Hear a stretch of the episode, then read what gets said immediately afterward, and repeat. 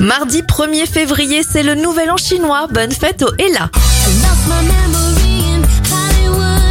Direction la Californie pour commencer en 1887. Un investisseur américain nomme son ranch Hollywood, ranch qui deviendra le berceau du cinéma américain. En 2000, les entreprises de plus de 20 salariés passent aux 35 heures.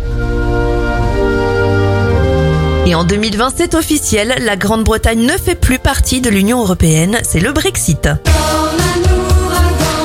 Les anniversaires de stars, Stéphanie de Monaco a 57 ans, la journaliste Anne-Claire Coudray en a 45, 39 pour Marie Louberry, 28 ans pour Harry Styles, et la star de la série Dexter, Michael C. Hall, a 51 ans. Bon mardi à vous